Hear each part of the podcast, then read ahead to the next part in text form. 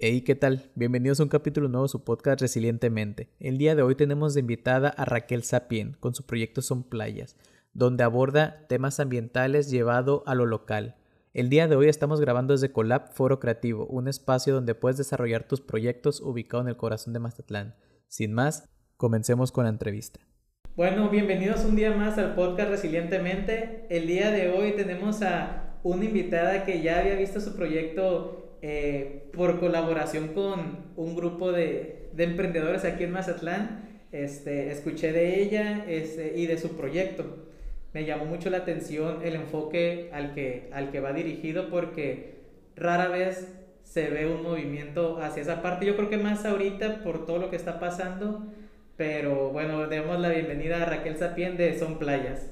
Muchas gracias, Edgar, por la invitación que he visto. No, gracias a ti por, por estar aquí. A ver, cuéntanos un poquito de ti para los que, yo creo que como yo, alguno que otro habrá escuchado de ti en la radio, este, pero a ver, cuéntanos tu, tu historia. Sí, pues bueno, en resumidas cuentas, yo soy periodista desde hace 20 años. Me he dedicado al periodismo en medios electrónicos e impresos. Y los últimos siete años eh, me, me, he dedicado al periodismo independiente.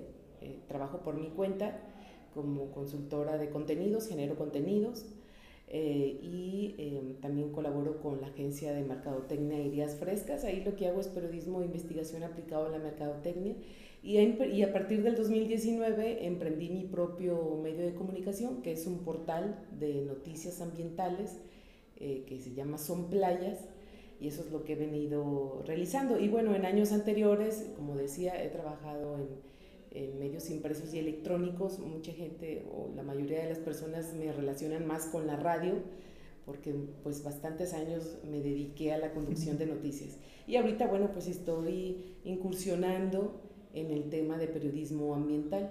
A partir de marzo del 2019 lancé mi portal de noticias Son Playas, que es periodismo ambiental independiente hiperlocal. ¿Y cómo nació tu pasión? Ahora vamos al comienzo, tu, tu pasión por el periodismo. Ah, pues mira, mm, eh, durante mi infancia y mi adolescencia, cuando piensas que quieres ser de grande, yo quise ser muchas cosas. Yo eh, llegué a, a, decir que quería ser cantante, luego que quería ser diseñadora. Hubo una época en que decía que quería ser periodista, corresponsal de guerra, me parecía algo emocionante. Y finalmente terminé estudiando la carrera de Ciencias de la Comunicación y me enfoqué al periodismo. Siempre tuve una inclinación hacia el, área de la comunicación y bueno, pues una cosa te va llevando a otra. Empecé, afortunadamente, direct, empecé a trabajar directamente en el, en el periodismo y ahí me, y ahí me mantuve. Eh, y es algo que me, gusta, que me gusta mucho hacer, disfruto escribir y pero me maravilla todavía más tener la oportunidad de estar frente a un micrófono. ¿Y cómo nació la idea de enfocarte en lo ambiental? Pues mira, em, he cubierto muchas fuentes, muchos diferentes temas y siempre me interesó el tema ambiental. Pero cuando trabajas en un medio de comunicación generalista, es decir, un medio de comunicación que, en el que tienes que abordar diferentes fuentes, pues a veces no tienes tiempo para especializarte. Eh, y otra cosa por la cual anteriormente no abordaba este tema es porque además de que no tienes tiempo para especializarte en una fuente, el tema ambiental siempre fue un tema relegado al que se le dio poco, poca importancia en los medios de comunicación tradicionales. Eh, a partir de que yo me independizo eh, y decido ya no trabajar para medios de comunicación, sino empezar a trabajar por mi cuenta, en mi cabeza empezó a rondar la idea de formar mi propio portal, mi propio medio de comunicación. Entonces dije, pues va a ser ambiental. Eh, el día en que yo decidí lanzar mi proyecto fue un día que fui a caminar por la mañana a la playa. A mí me gusta ir a caminar a la playa y siempre terminaba enojada o renegando, juntando la basura y es algo que nunca he podido entender porque la gente va y disfruta un espacio tan bonito, tan hermoso van y se toman selfies, van y toman los atardeceres y van y lo presumen en las redes sociales, pero no son capaces de levantar la basura que dejan ahí. Entonces un día dije, no es posible, ¿qué puedo hacer yo para contribuir a la conservación del medio ambiente, especialmente de las playas y del océano, que es nuestro principal recurso natural.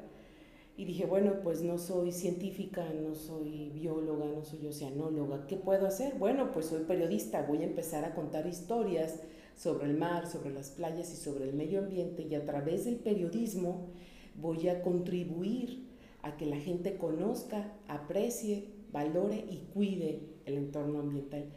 Esa idea terminó de cuajar justamente un día que estaba en la playa, eh, renegando por la basura. y sí, a partir de ahí dije manos a la obra, ya no la voy a pensar y así fue como arranqué de un día para otro. Yo siempre digo que me aventé sin paracaídas, ¿no? A un precipicio y dije, pues lo voy a hacer porque si me espero a tener bien definido el proyecto o a tener un equipo técnico o humano o el financiamiento, pues van a seguir pasando años y no lo voy a hacer.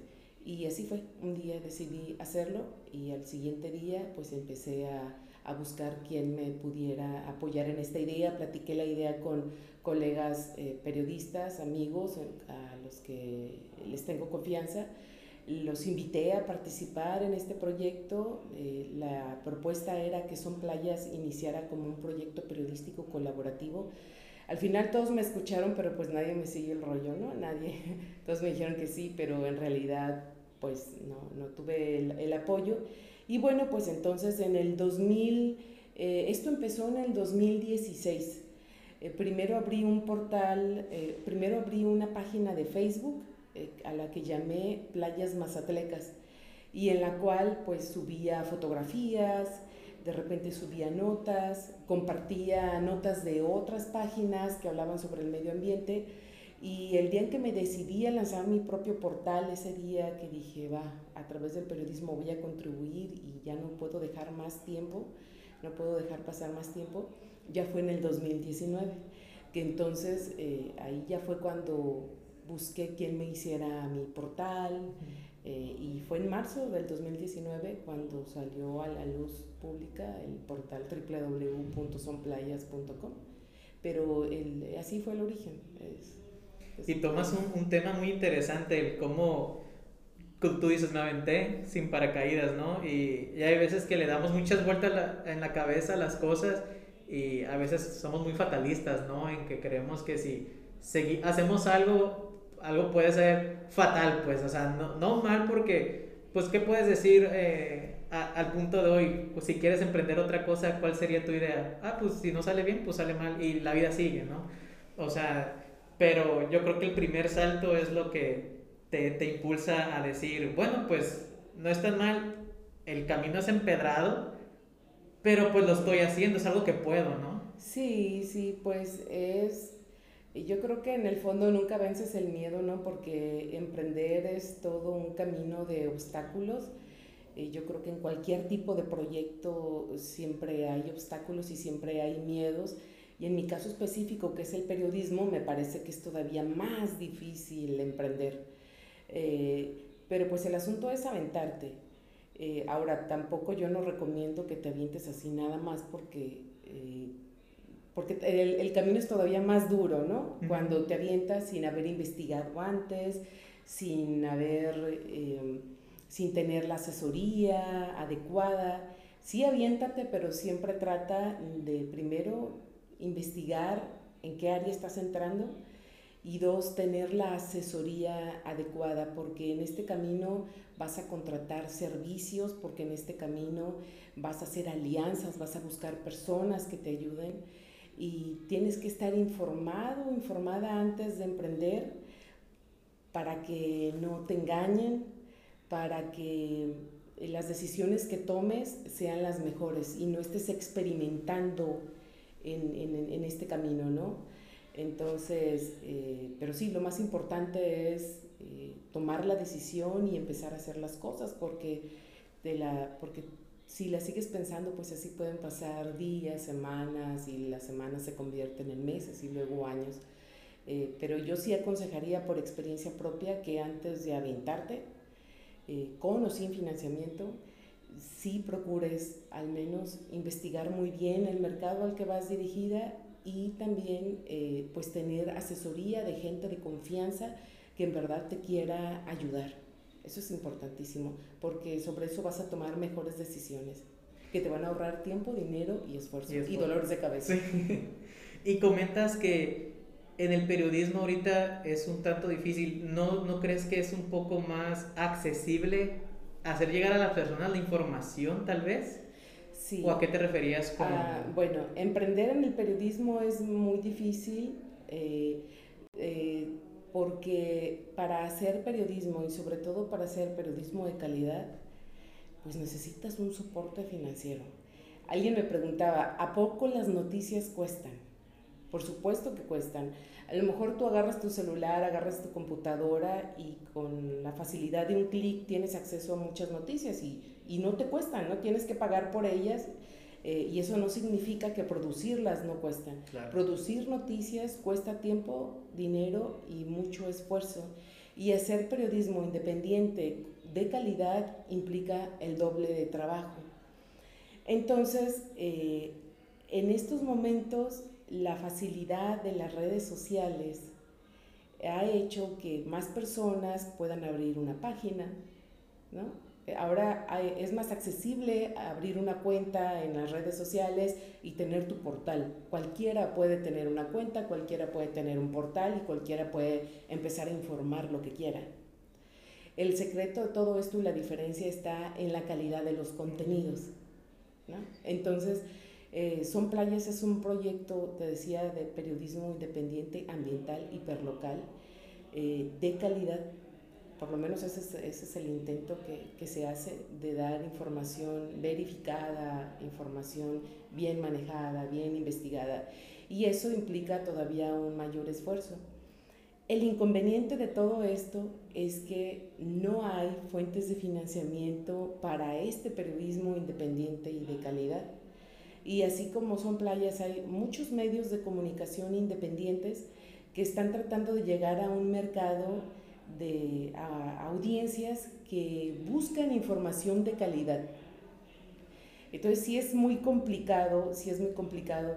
Eh, hoy es más fácil, como te comento, tener tu portal o tener tus cuentas, ¿no? Abres una cuenta en Instagram, Twitter, Facebook, donde tú quieras y ya puedes empezar a informar. El asunto aquí es desarrollar un modelo de negocio que te permita sostener ese periodismo. Eso es por un lado. Y por otro lado, la, el, la otra, el, otro desafío es hacerte de un público, hacerte de audiencias, hacerte de una comunidad que consuma tus contenidos. Y, y, eso le da valor a tu marca, hacer, tener, este, lograr audiencias que consuman tus contenidos y que aprecien la calidad de tus contenidos y que te sigan, pues eso te da valor. Y ese valor te va a permitir posteriormente desarrollar un modelo de negocio, en lo cual yo todavía estoy trabajando. Son Playas no es eh, eh, autosuficiente en ese aspecto todavía, porque primero me enfoqué a desarrollar el concepto del proyecto. El segundo paso fue empezar a generar contenidos eh, porque finalmente esa es tu carta de presentación, que la gente entre al portal, revise los contenidos y sin que yo diga, oye, lee playas porque es un proyecto de periodismo independiente y de calidad, sin que yo lo diga, la gente lo va a notar. Mm, Entonces yo a eso le aposté, es el camino más largo y difícil, pero yo así quise que naciera Son Playas y ahora el siguiente paso para que Son Playas siga vivo tiene que ser desarrollar e implementar un modelo de negocio que permita seguir haciendo periodismo, porque decía el periodismo cuesta. Le tienes que dedicar tiempo a investigar, a hacer las entrevistas, a tomar fotografías, a tomar video, y luego ahora el periodismo tiene que ser multimedia. Eh, ya pasamos esa transición del, del, periodismo escrito, ahora todo es digital. Entonces, eh, pues eso también te obliga a desarrollar nuevas habilidades digitales, a manejar otras herramientas y también a redactar de forma diferente, con otras narrativas. Lo que tú redactas para un periódico, lo tienes que redactar de forma diferente para las redes sociales. Y si lo vas a presentar en un formato digital o audiovisual, también es diferente. Entonces los periodistas, las y los periodistas nos enfrentamos a ese reto, no solo el de la transición tecnológica, sino también al desarrollo de nuevas narrativas y a la búsqueda de, audiencias y a la búsqueda de financiamiento. de hace muchos años, años atrás, la mayoría de los medios de comunicación eh, se sostenían económicamente hablando con la publicidad oficial o con la venta de publicidad en la iniciativa privada.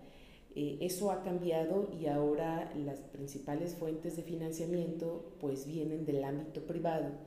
En el caso de los medios independientes como son playas, no le apostamos a la publicidad oficial.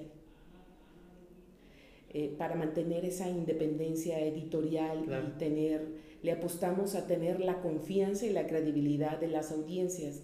Entonces, la tendencia en estos momentos en los medios de comunicación independientes como son playas es buscar modelos de financiamiento como por ejemplo em, las suscripciones, los donativos, la organización de eventos, eh, servicios de generación de contenido, son algunas de las cosas que los medios independientes están haciendo y que creo que es algo del, es, es parte de, de, lo que estaré haciendo próximamente en Son Playas. Entonces, sí es un camino un tanto complicado, eh, pero me parece que, que vale la pena, que vale la pena.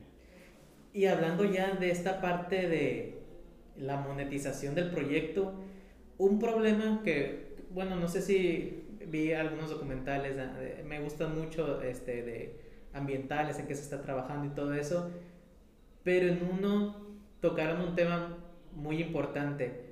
Una persona está investigando cómo hacer, cómo monetizar el ser ambientalista. Porque siendo en la sociedad en la que vivimos, pues capitalista, pues la, en realidad el ser ambientalista es por, empresarialmente es porque quieres evitar que te multen.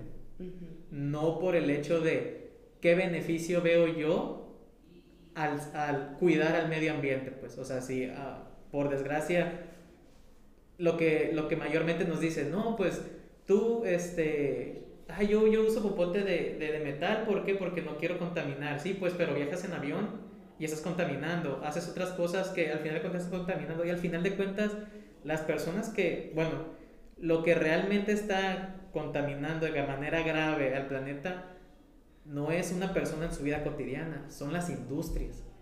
Y entonces el problema es cómo hacemos, por desgracia, que las industrias vean un beneficio monetario al cuidar al medio ambiente. ¿Por qué? Porque moralmente nos está, no está pasando. Pues. Ah, sí, toda, toda actividad humana, toda por mínima que sea, tiene un impacto. Toda en lo individual eh, y eh, desde tu casa, en tu vida diaria y por supuesto, como ya mencionaste, en las grandes industrias. Y ahí las autoridades, los gobiernos están obligados a implementar medidas para buscar que ese impacto sea el menor posible. Por eso eh, hay una palabra muy de moda en estos días, eh, en estos últimos años, y muy importante, que es la sostenibilidad. Entonces, sí, la actividad humana en todos sus niveles genera un impacto, pero se trata de buscar el menor impacto posible y que haya pues una armonía entre la actividad humana y el medio ambiente, porque dependemos para todo del, entorno, del entorno natural. De hecho, la pandemia que estamos sufriendo en estos momentos, que nos tiene postrados, que nos ha recluido en nuestras casas, eh, la pandemia tiene su origen en la degradación ambiental.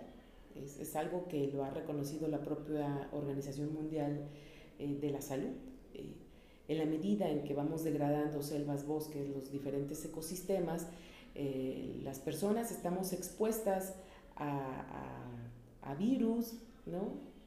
Que no, que no son. Sí, pues los animales o se mueven, o les quitas la selva, pues se mueven a la ciudad y empiezan a ver algún tipo de interacción ahí. Ajá, entonces es un tema, se llama zoonosis y, y, es un tema bastante complejo que apenas los especialistas lo podrían explicar a detalle. Eh, yo no sería la persona indicada para eso, pero lo que sí es un hecho porque ya ha sido reconocido es que esta pandemia está vinculada con el deterioro ambiental y a raíz de esta pandemia ha cobrado más fuerza el tema de la, del cuidado del medio ambiente. Em, y sí, también a raíz de esto hay muchas empresas que disfrazan eh, una supuesta, un supuesto interés eh, por el medio ambiente, eh, pero en realidad en el fondo es un interés comercial, ¿no? Hay quienes venden artículos desechables que no son biodegradables, pero nada más les ponen poquito verde o les ponen un colorcito eh, cafecito, sí, y ya dicen que es biodegradable. Eh, hay empresas que dicen que son eco-friendly, ¿no? Este, y en realidad en su actuar y en su producción y en sus procesos te das cuenta que no lo son. Ahora, aquí algo que es muy importante es que las personas estemos informadas, que las personas estemos informadas eh, de realmente qué es lo que ocurre eh, cuáles son los desafíos que estamos enfrentando eh, desde el punto de vista ambiental, qué podemos hacer desde nuestra vida diaria, desde nuestro hogar, desde nuestro lugar de trabajo, porque todos podemos hacer algo, qué tendrían que estar haciendo las autoridades, qué dicen nuestras leyes, a qué nos obligan, eh, y luego ver si se están cumpliendo o no. O sea, el base, la base de todo es la información porque en función de esa información que tú tengas, entonces ya vas a poder eh, tener una opinión propia y vas a tener una capacidad de análisis para determinar si tal o cual producto o si tal o cual autoridad está cumpliendo o no con el cuidado ambiental, para saber si tus acciones eh, afectan o no al medio ambiente. Entonces el punto de partida es, creo yo, la información la educación y en función, en la medida en que haya más personas enteradas, más personas con este conocimiento, habrá más personas que cuestionen, que señalen, pero también que actúen. Eso es muy importante. Esta idea que te comentaba de que en realidad las empresas mayor, grandes son las que generan el mayor nivel de contaminación, lo escuché hace días como argumento del por qué las personas, el, el, el, actuar individual no puede repercutir tanto, ¿no? Y, y, y, compartimos esa idea de, es que la idea, obviamente es una idea que se tiene que, que hacer más grande, el hecho de, yo tengo que informarme, tengo que hacer mis cambios, ¿para qué? Para poder después exigir. ¿Por qué? Porque si yo nunca me informo, porque digo, pues ¿para qué me informo si mi actuar individual no va a servir? Pero ese si yo le comento a alguien más y a alguien más y a alguien más, oigan, y si nos organizamos y vemos que tal empresa es la que está contaminando porque investigamos esto, esto y esto, podemos exigir porque mientras no sepamos cuál es el problema, pues no sabemos cómo exigirlo. ¿no? Claro, por eso la información de calidad es tan importante. Y por eso el periodismo es importante para la vida diaria de las personas. Y por eso también es importante que tú como consumidor, como consumidora de noticias y de información, cuides qué es lo que lees, qué es lo que escuchas, qué es lo que ves y qué es lo que compartes. Yo siempre digo, eh, si las, las y los periodistas, los medios de comunicación, todos tenemos una responsabilidad muy importante al momento de, de informar, pero los que están del otro lado, los que estamos del otro lado como consumidores de información, también tenemos la responsabilidad de tener cuidado con lo que entra aquí y con lo que entra aquí. hace días escuché una frase que tal vez escucho mal, que dice, no, no puedes controlar lo que cagas, pero sí lo que comes. Así es. Entonces, entre mejor comas, pues mejor pasa lo de otro, ¿no? Entonces, muchas personas dicen, no, es que en YouTube ya no hay nada. Pues es que YouTube te está recomendando, viste a Luisito Comunica y después viste otro video parecido, parecido, pues te empieza a, él te dice, pues esto es lo que te gusta, pues ten todo, pues. Entonces, tienes que empezar a investigar otros tipos de temas que obviamente, pues YouTube como no, tal vez no les conviene, no les monetiza tanto, pues no lo presentan tanto, pues. Pero obviamente entre un video de ambientalismo, otro de política y otro, pues sí, te va mostrando uno relacionado al otro y uno que otra vez te enseña otro de, de, de de Luisito, cosas más, más como de, de, diversión, pero pues al final de cuentas es tú qué es lo que le estás enseñando a YouTube que te, que te muestre, ¿no? Así a, ese tipo de, de, Sí, yo digo que está bien, todos necesitamos un momento de recreación, de esparcimiento, porque a veces la realidad nos rebasa y nos sentimos agobiados. No, o sea, si te la pasas viendo todo el día noticias de, de coronavirus, pues... Sí, sí, entonces por supuesto que los contenidos eh, de recreación, de esparcimiento, de diversión, pues son, son válidos y, son necesarios, ¿no? Eh, pero cuando se trata de informarnos, eh, hablando de noticias, eh, es muy importante ser selectivos, selectivas. Eh, debes de saber qué es lo que ves, a quién escuchas, a quién lees, a quién, qué es lo que consumes, porque la información que consumas eh, tú la, va a ser tu materia prima para formarte tu opinión y, y, la forma en la que ves la vida. Por eso decía, la información es muy importante y por eso el periodismo es tan importante, a pesar de que haya eh, pues también críticas hacia el periodismo, porque pues hay de todo en todos lados, pero el periodismo en sí es una función muy, muy importante y todos debemos de asumir también la responsabilidad de, ser selectivos de a quién escuchamos, a quién vemos, qué leemos y qué, y qué compartimos, es lo que decía. Em, hay muchos medios independientes en México que son profesionales, que están haciendo las cosas de calidad a contracorriente, contra la corriente, con escasos apoyos, pero con la convicción de que necesitamos el periodismo de calidad. Y hay eh, organizaciones también que están apoyando al periodismo independiente de calidad. Una de ellas se llama Sembramedia. Sembramedia eh, tiene un directorio de medios independientes de todo Iberoamérica, al que pertenece, por cierto, son playas. Y tú ahí puedes encontrar medios de comunicación independientes, portales, todos digitales, eh, especialistas en todos los temas que te puedas imaginar, desde deporte hasta política, hasta generalistas, eh, medio ambiente, medios especializados en temas de género, en fin, de todo. Y son medios, la mayoría de ellos pequeños, que están luchando por conseguir audiencias, por conseguir un público al que le interese consumir contenidos de calidad y que están luchando también por mantenerse, por sobrevivir económicamente, hablando, siendo independientes. Eh, yo les recomendaría que chequen Sembra Media. Em, ahí viene un directorio de medios independientes. Si quieres conocer otras opciones, eh, checaría también que eh, que le den un vistazo a um, Quinto Elemento Lab, que es una organización que hace periodismo de investigación de gran alcance, que chequen las redes sociales de Conectas, que es otra organización que también impulsa el periodismo eh, de investigación eh, de largo alcance. Eh, en el portal de la Fundación Gabo también se publican eh, muchos artículos sobre periodismo que no solo deberían ser del interés de periodistas o de comunicadores, sino también de la población en general. Y así como ellos, pues hay muchísimos proyectos que están tratando de ofrecerle a la ciudadanía información de calidad en diferentes, en diferentes temas. Hay otro portal, por ejemplo, eh, de Monterrey que se llama Verificado MX que ellos se especializan en Comenzaron temas de transparencia. En unas votaciones, ¿no? Sí. Eh, y hay otro, eh, por ejemplo, está Lado B en Puebla, que también es un referente del periodismo independiente que eh, está ganando mucho, mucho espacio. Ahí en Puebla hay otro, otro portal que se llama Poblanerías, es un ejemplo de un medio de comunicación local que habla solo de lo que ocurre en Puebla.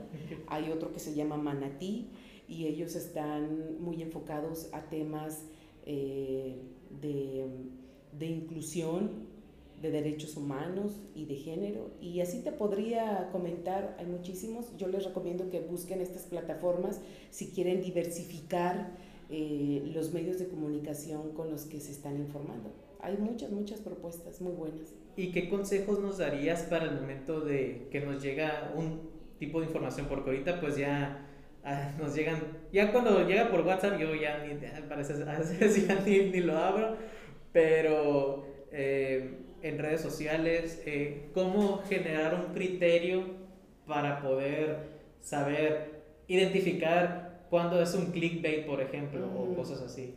Sí, fíjate que este tema es, es muy importante. Eh, no soy especialista, pero dentro de lo que he podido aprender y conocer, eh, en estos momentos en las redes sociales se comparten más noticias falsas o engañosas que las noticias reales.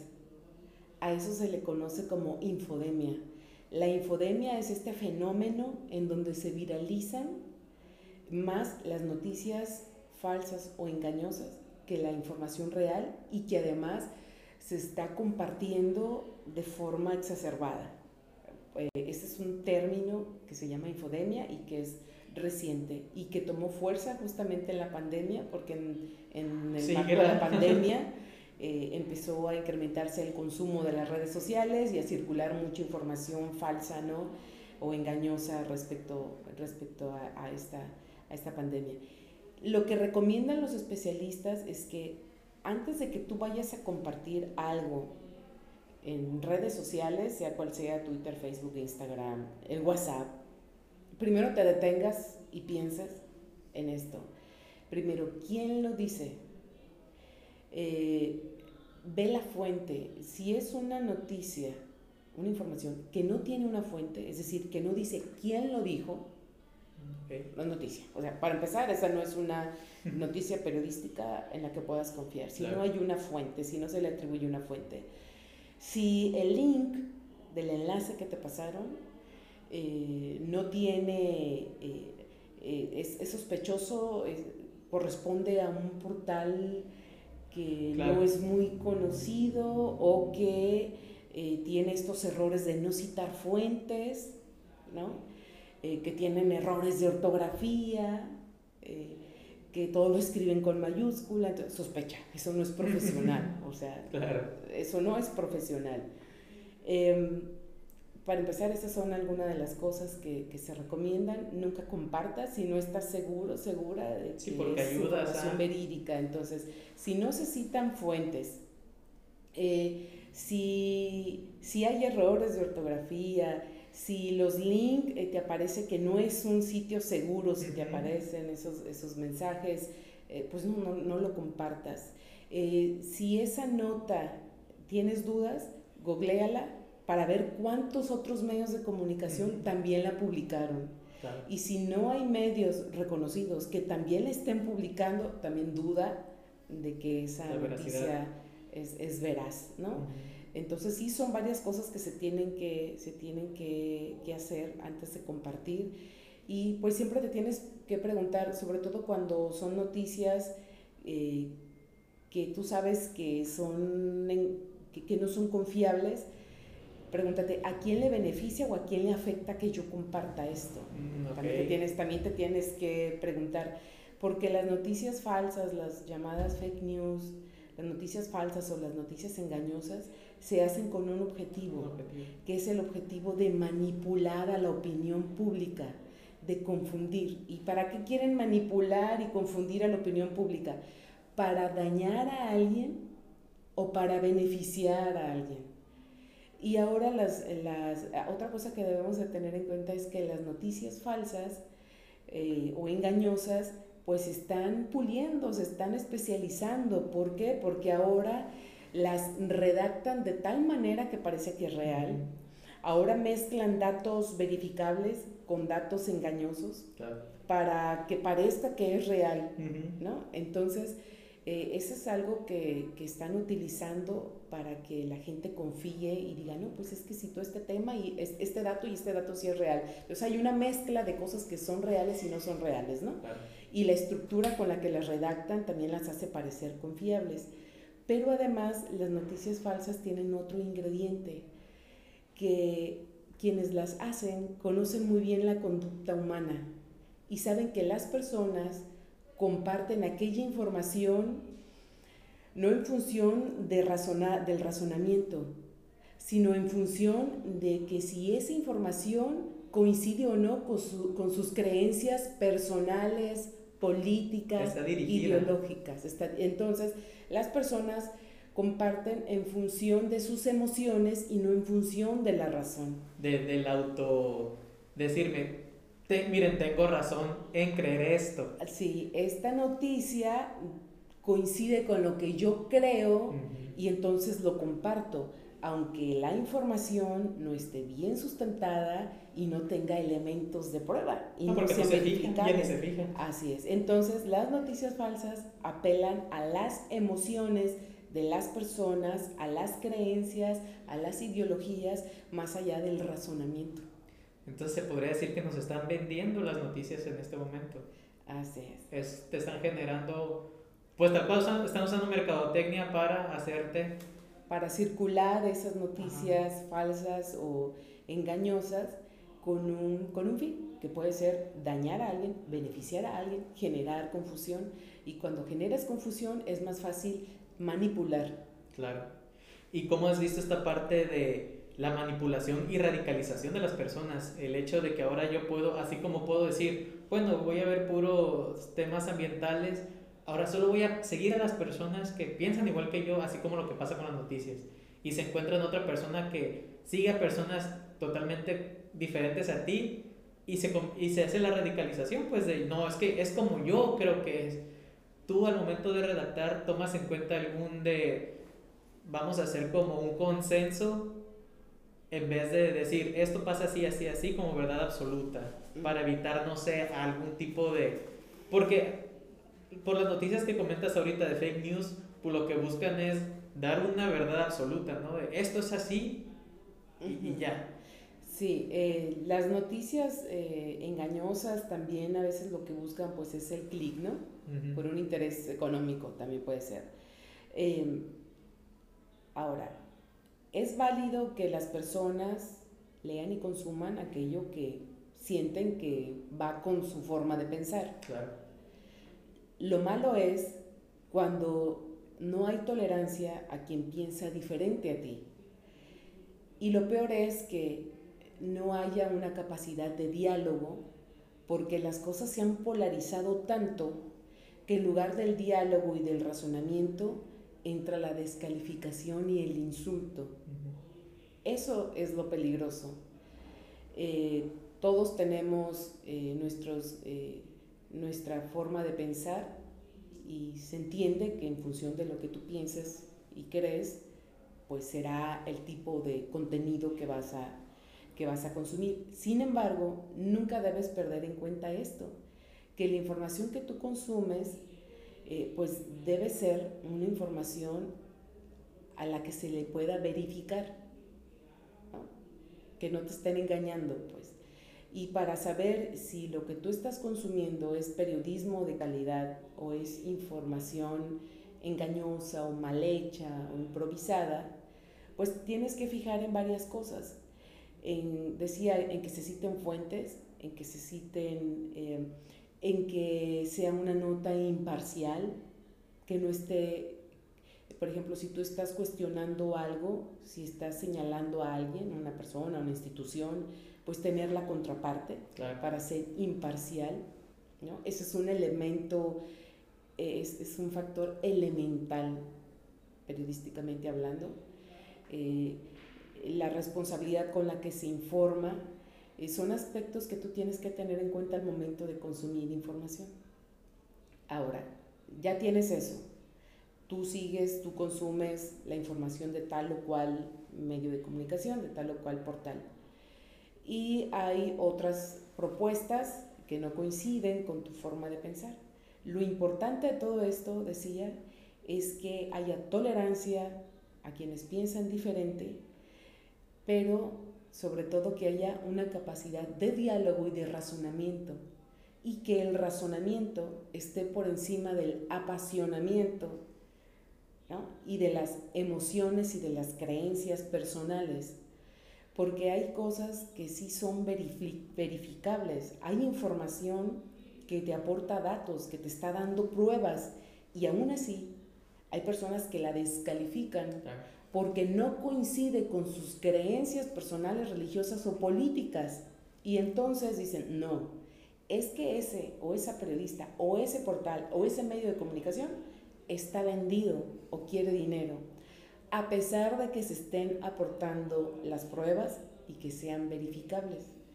Entonces llega un momento en que se rompe esa capacidad de razonamiento y esa capacidad de diálogo y quien sale perdiendo pues es, es la persona, es el lector, es la comunidad y es el país. Sí, porque se sesgan ellos mismos. Así es, porque entonces estamos teniendo un consumo de información sesgada y un posicionamiento sesgado que no abona. Las personas se cierran, se apasionan y se cierran y ya no quieren saber nada más si no coincide con su forma de pensar o con sus criterios personales o políticos o religiosos, ¿no? Y eso ya es, me parece que eso es dañino. Muy, muy interesante. Yo creo que este tema da para mucho, pero regresemos un poco más al proyecto de, de Son Playas. ¿Cuál es el proceso de investigación que sigues tú para decir, vamos a exponer este tema? Mira, eh, te decía al inicio que Son Playas es un proyecto de periodismo ambiental, independiente e hiperlocal.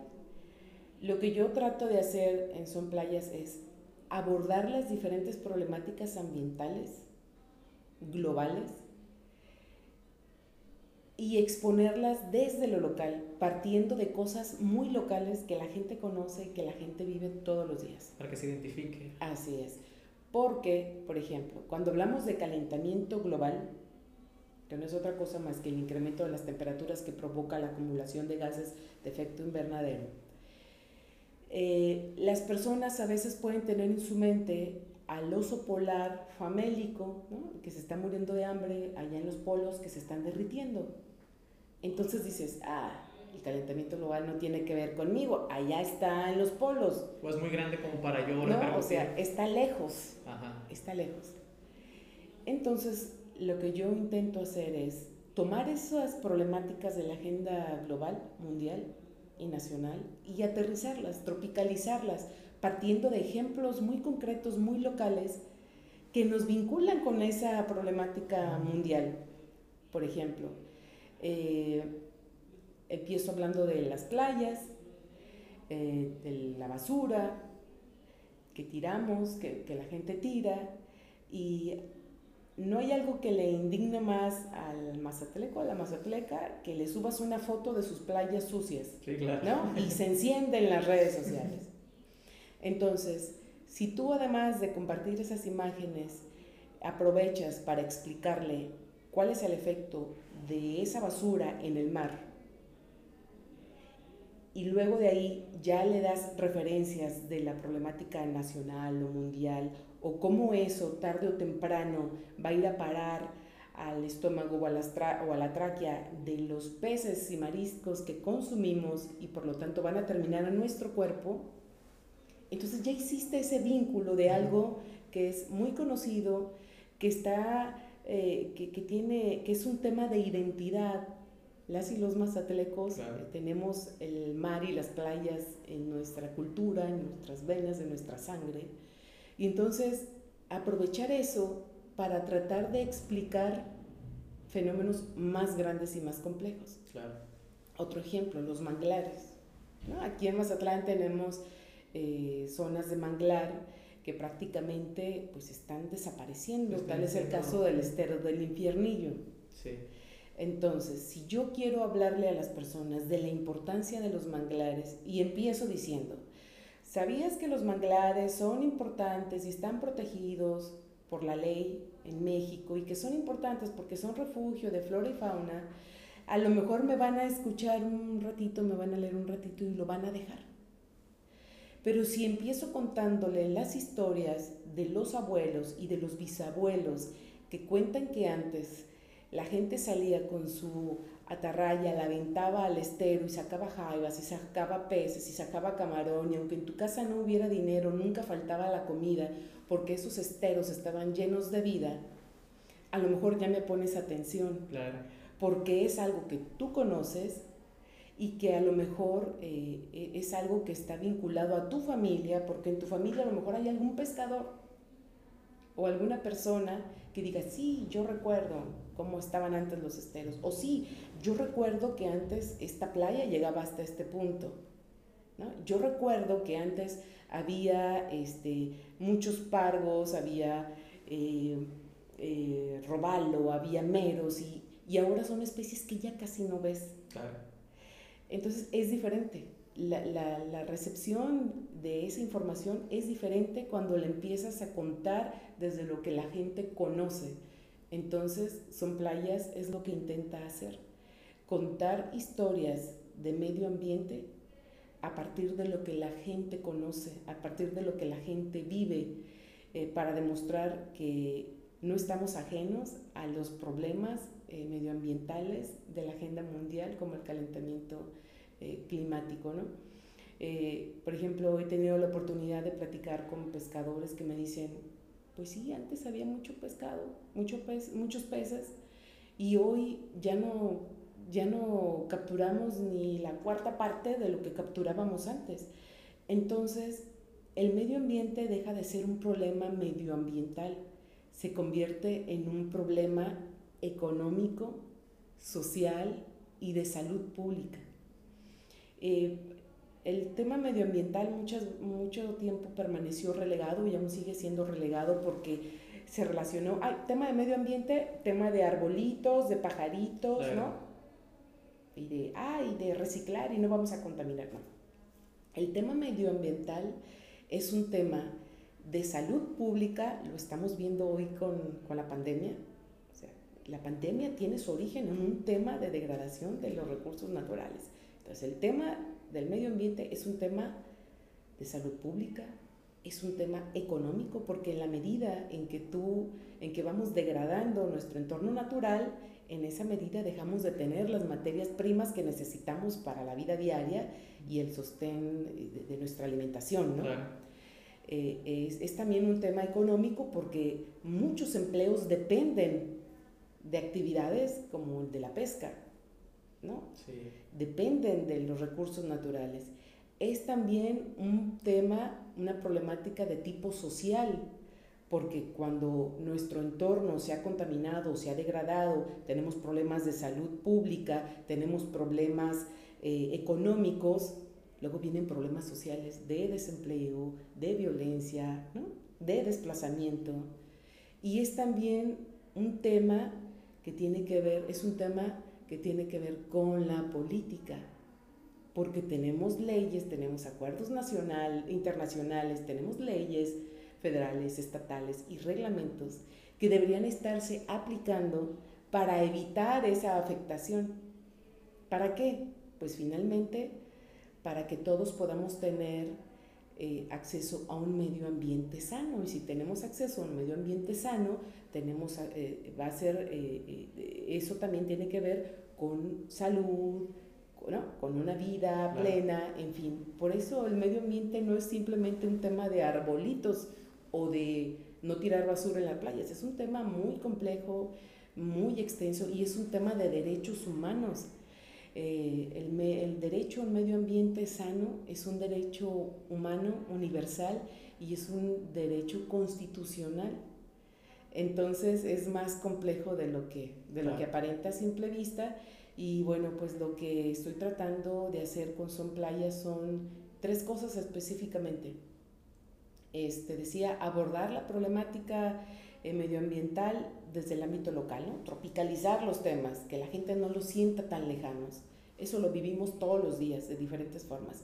¿Cómo? Bueno, eh, yo quiero hacer lo siguiente, que la gente encuentre lo siguiente en Son Playas. Uno, información sobre nuestra riqueza natural. Mostrarle a la gente eh, cuáles son nuestros recursos naturales y por qué son tan importantes. ¿no? ¿Para qué? Para que la gente los conozca, para que los valore, y si los valoras, pues tal vez ya los cuidas, ¿no? Sí, Nadie cuida aquello que no valora y nadie valora aquello que no conoce. Entonces el punto de partida es la información. Ese es uno. Dos, me interesan mucho los temas de participación ciudadana. Eh, en Son Playas nos gusta contar historias de las personas y organizaciones de la sociedad civil que están haciendo algo a favor del medio ambiente. ¿Por qué? Porque nada va a cambiar si la gente no se involucra. Y cuando las personas destinan parte de su tiempo, de su vida, hacer algo a favor del medio ambiente, por mínimo que sea, eso quiere decir que ya hubo un cambio aquí y aquí. Y eso hay que, hay que hacerlo visible. hay que reconocer a, quienes sí tienen el valor de hacer algo más allá de quejarse en, en, las redes sociales, ¿no? que emprenden acción. Nada cambia si la gente no se involucra. Y cuando la gente se involucra y participa, me parece que es algo que se tiene que comunicar. ¿No? Cuando damos a conocer este tipo de historias, hemos recibido mensajes de personas que dicen, yo también quiero ayudar, pero no sé cómo, por dónde empiezo. Bueno, entonces, uno, la información de lo que tenemos. Dos, historias de participación ciudadana. Y tres, las problemáticas ambientales, ¿no? que son muchas.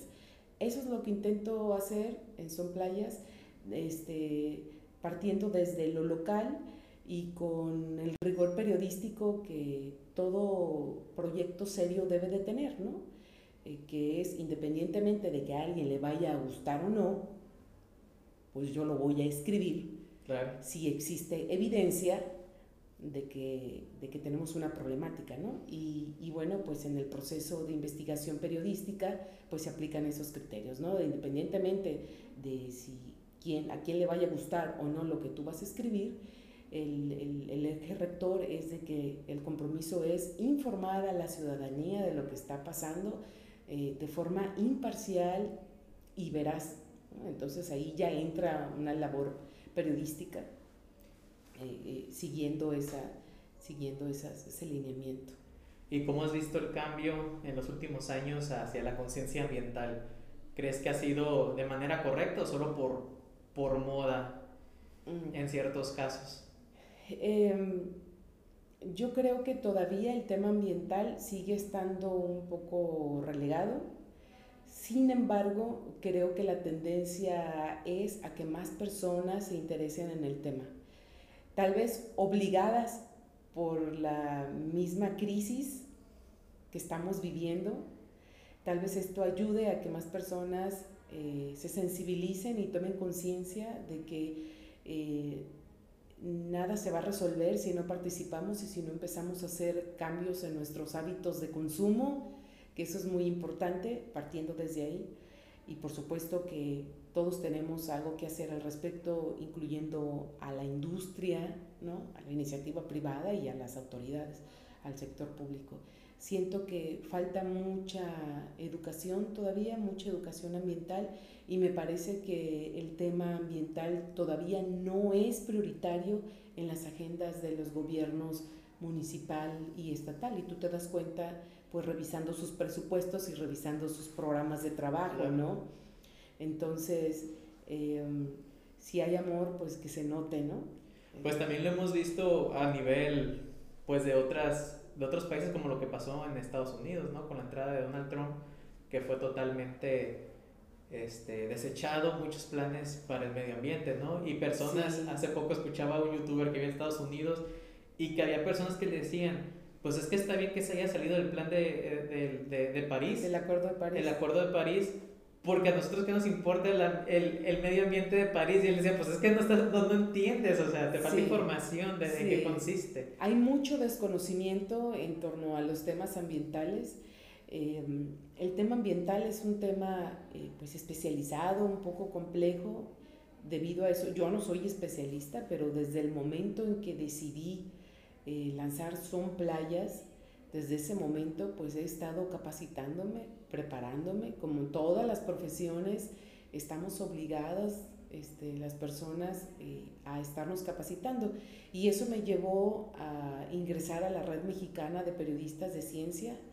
Eh, de hecho, represento a la red aquí en Sinaloa y también ingresé a la Red Mexicana de Periodistas Ambientales con la intención de acercarme a personas que, que tienen más conocimiento que yo en estos temas, a estar buscando espacios de capacitación eh, y de hecho empecé a estudiar una maestría en periodismo ambiental para hacer más y mejor periodismo, para entender mejor estos temas y abordarlos de la mejor manera, para darle mejor información de mayor calidad a quienes nos leen. Entonces sí es un proceso este, algo, algo complejo, pero me parece que el tema de la educación ambiental es importantísima, es urgente y, y, bueno, pues todos deben de poner de su parte desde sus ámbitos de competencia. ¿Y qué proyectos en Mazatlán ecológicos hay ahorita? ¿Hay algunos trabajando? Recuerdo que hay una reserva ahorita que se está popularizando, creo que de aves. Eh, sí, aquí en Mazatlán hay diferentes organizaciones ciudadanas, eh, personas que por iniciativa propia han emprendido eh, diferentes actividades a favor del medio ambiente, como por ejemplo a favor de la limpieza de playas. hay varias organizaciones que se enfocan a eso. está, también, hay personas, por ejemplo, está Sofía Trejo, que ha instalado colilleros en las playas, que impulsó la creación de la biobarda que se puso en el Puente Juárez.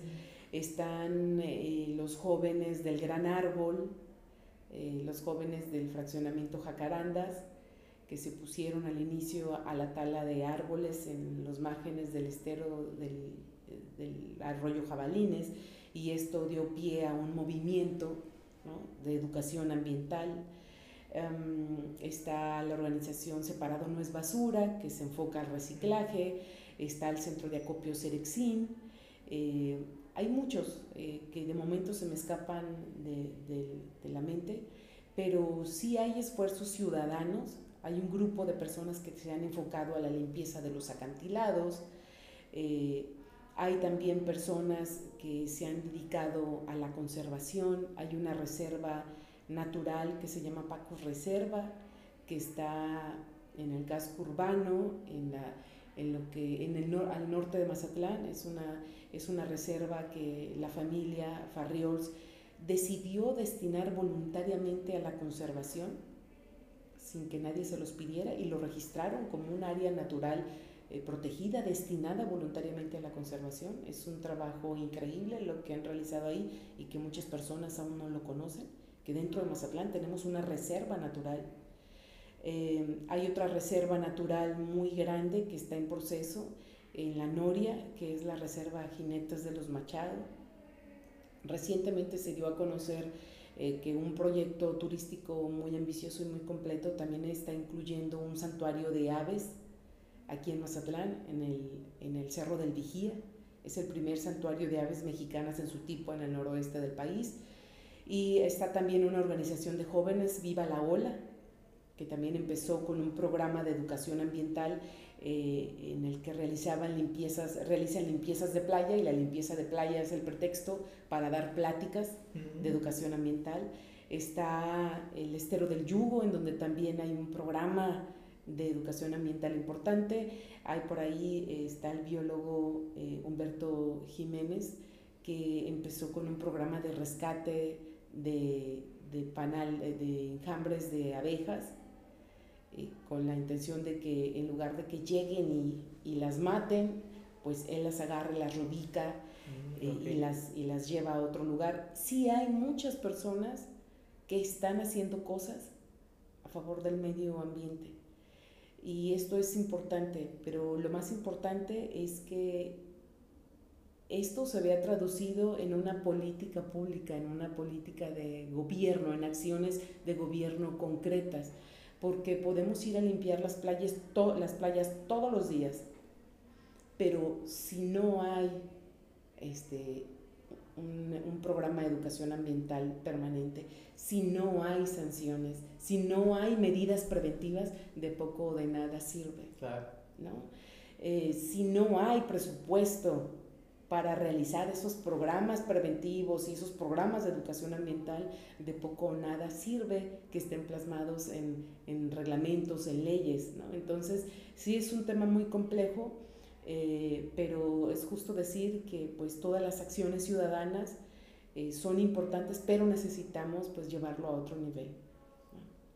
¿Y qué mensaje le dejarías al, al público para pues concientizar un poco más del, del, medio ambiente, la importancia que, que, hemos recalcado durante el capítulo. Sí, bueno, pues eh, de entrada, mm, pues yo les invitaría a leer Son Playa, ¿no? que nos visiten en www.sonplayas.com. Eh, Son Playas no es una organización ambientalista, Son Playas es un medio de comunicación especializado en, en, medio ambiente, así como hay medios de comunicación especializados en deporte, en nota roja, en política. Bueno, son playas, es, es periodismo enfocado al medio ambiente. Em, yo les invitaría a que, a que nos lean, a que nos sigan, a que apoyen al periodismo independiente, a que consulten eh, otros medios independientes que están haciendo un esfuerzo por, por ofrecer periodismo de mayor calidad.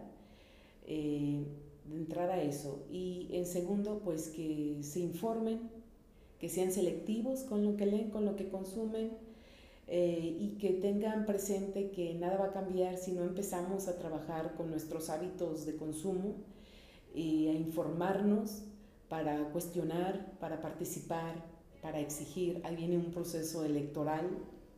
Entonces, si nos interesa el tema ambiental, sería interesante eh, investigar o preguntar cuáles son las propuestas que en materia ambiental tienen quienes aspiran a dirigirnos, ¿no? a gobernar. Ver que hay un interés. Nuestra ciudad, así es. Entonces, mm, creo que con estas eh, pequeñas acciones podemos empezar a, hacer grandes cosas y grandes cambios. Muy bien. Pues pasamos como a las, a las preguntas como de cajón que le llaman para terminar el podcast. ¿Cuál es tu definición de éxito, Raquel? Mi definición de éxito es hacer lo que te gusta, disfrutarlo y estar en paz con eso. Es la segunda persona que me dice, no me dice felicidad, me dice paz. Y creo que es muy cierto eso, porque la felicidad pues es como una onda que sube y baja, pues, pero el chiste yo creo que sí, encontrar Sí, sentirte en paz me parece que es la clave para cualquier otro sentimiento. Claro. Sí. ¿Y qué metas vienen para Son Playas? Para Son Playas em, viene la meta de la sobrevivencia, eh, eh, el desarrollar un modelo de negocio que está en proceso, obtener el apoyo de los lectores para, pues, para que se generen los recursos para poder seguir haciendo periodismo, porque decía, el periodismo cuesta. Entonces, generar información cuesta y esa es la principal meta de Son Playas. Para seguir viviendo necesitamos ese plan de negocios y empezar a generar recursos manteniendo la independencia editorial. Esa es la meta. ¿Y para Raquel? ¿Qué metas vienen? Ah, para Raquel la meta es eh, consolidar ese, ese modelo de negocio para Son Playas, eh, seguir aprendiendo eh, para seguir haciendo más y mejor periodismo y encontrar un equilibrio entre vida, trabajo y salud, que es muy importante porque si no, ningún proyecto puede ser sostenible a largo plazo. Claro. Y algo que las personas no se imaginen que te gusta. Algo que las personas puedan imaginarse que, que no se imaginen que te pueda gustar. Algo que no se imaginan que me pueda gustar. Pues a veces creen que soy muy seria. Em, y sí, sí, sí lo soy. Pero pues de repente sí me gusta, eh, me gusta cantar. No, todavía no aprendo a hacerlo, pero me gusta. Canto, Me gusta cantar en la regadera. Eh, eh, me encanta comer, soy de buen diente y soy muy corajuda. A lo mejor sí se imaginan. sí, yo creo que esas tres cosas. Ya me dirán que no se imaginan. sí. ¿Y cuál ha sido tu mejor hábito? Mi mejor hábito es un arma de doble filo. Soy muy persistente. Soy muy terca soy muy terca. Eh, pues no, no habías podido emprender, yo creo, sí. Sí, eh, y eso puede ser un, un, arma de doble filo, ¿no? Pero, pero creo que ser terca eh, y también soy muy idealista, sueño despierta y creo que eso me ha ayudado a mantenerme a flote y a no sucumbir en las horas más oscuras que todos en algún momento de nuestras vidas llegamos a enfrentar. Esa terquedad, eh, esa capacidad de soñar despierta, creo que me ha ayudado mucho. ¿Y algo que veas tú en la sociedad que creas tú que es una tontería que se siga pensando de esa manera? Una tontería que se sigue pensando es creer que, que aquí no pasa nada que en el mar la vida es más sabrosa y que los problemas que le están, eh, que, le, que le suceden a otras ciudades de nuestro estado, del país y del mundo no se van a repetir aquí. Que no está conectado, por así, decirlo. Es, que no estamos conectados. Todos estamos conectados y lo que sucede en un lugar tarde o temprano nos va a repercutir. El soundtrack de tu vida, ¿cuál sería? ¿El qué, perdón? El soundtrack, la canción. Eh, me gusta mucho eh, dentro de la trova, la cigarra. Eh, no, escuché, mi mamá escucha mucho trova. sí, sí. Eh, ¿cuántas veces, tantas veces me mataron, tantas veces me morí y aún así yo sigo aquí resucitando. me gusta porque es un mensaje de resiliencia que me parece que es otro término que debemos tener muy presente, aparte del término de, la, de, ser sostenible, el término de la resiliencia. Eh, debemos ser capaces de sobreponernos a las dificultades. Entonces, a veces es muy difícil, es muy fácil hacerlo, es muy difícil lograrlo, pero creo que todos los días es una lucha por la resiliencia. Por eso me gusta esa canción de la cigarra. Y hay otras que me gustan, eh, más actuales, pero que no recuerdo, no recuerdo el título en estos momentos, pero son, este, me gusta mucho la música latinoamericana. ¿A quién te gustaría que invitáramos al podcast?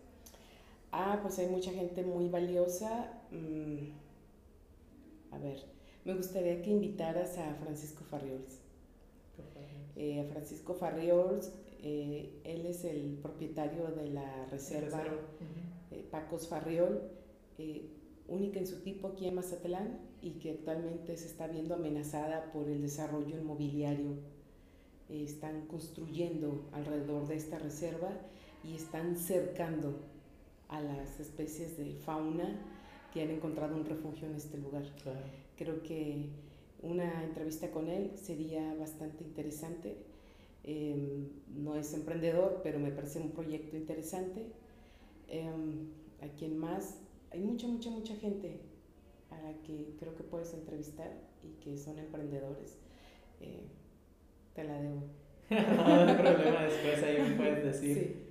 Y pues tus redes sociales para que los sigan, ya, ya comentaste de la página, pero de nuevo para que Sí, en redes sociales, fíjate, estamos en Facebook, eh, Twitter, Instagram y TikTok que ah. fue todo un fenómeno. Yo TikTok entré de pura casualidad, no me gustaba, decía que era demasiado ocioso y, decía yo, Dios santo, me faltan horas al día para poder hacer lo que quiero, meterme a TikTok es el colmo del asunto. Un día no podía dormir, eran las 3 de la mañana, me levanté y dije, voy a abrir mi cuenta de TikTok. Abrí la cuenta de TikTok, subí un video sobre unos, los cochitos de mar, son unos ah, crustáceos que se entierran en la arena. Sí eh, subí un video narrado sobre los cochitos. Fue el primer video que subí, creo, de Son Playas. Y en una semana ya tenía 10 mil seguidores. Eh, fue un fenómeno, ya quisiera tener esos, esos seguidores en Facebook, en Twitter o en Instagram, pero en TikTok eh, Son Playas ha logrado lo que no ha logrado en otras redes. Dejé de usar la cuenta porque no me doy abasto, porque no me doy abasto, o reporteo, o trabajo, o vivo, o me pongo a hacer videos eh, pero creo que la cuenta ya anda en 11 mil seguidores. Desde agosto del año pasado no subo un video y, todos los días las personas siguen reproduciendo los videos de, de Son Playas. Eh, todas las redes de Son Playas tienen la misma dirección, arroba Son Playas, así corrido. Y las mías personales, arroba Raquel Sapien, eh, igual, Facebook, Twitter, Instagram, TikTok. Ya perdí mi cuenta personal de TikTok. Pero bueno, lo bueno que conservo la de Son Playas, espero subir eh, videos más adelante. Perfecto, pues para que ahí sigan el proyecto que está muy interesante y pues empezar a consumir un poco más de información, este, verás, y más que nada en el área ambiental para informarnos muy bien.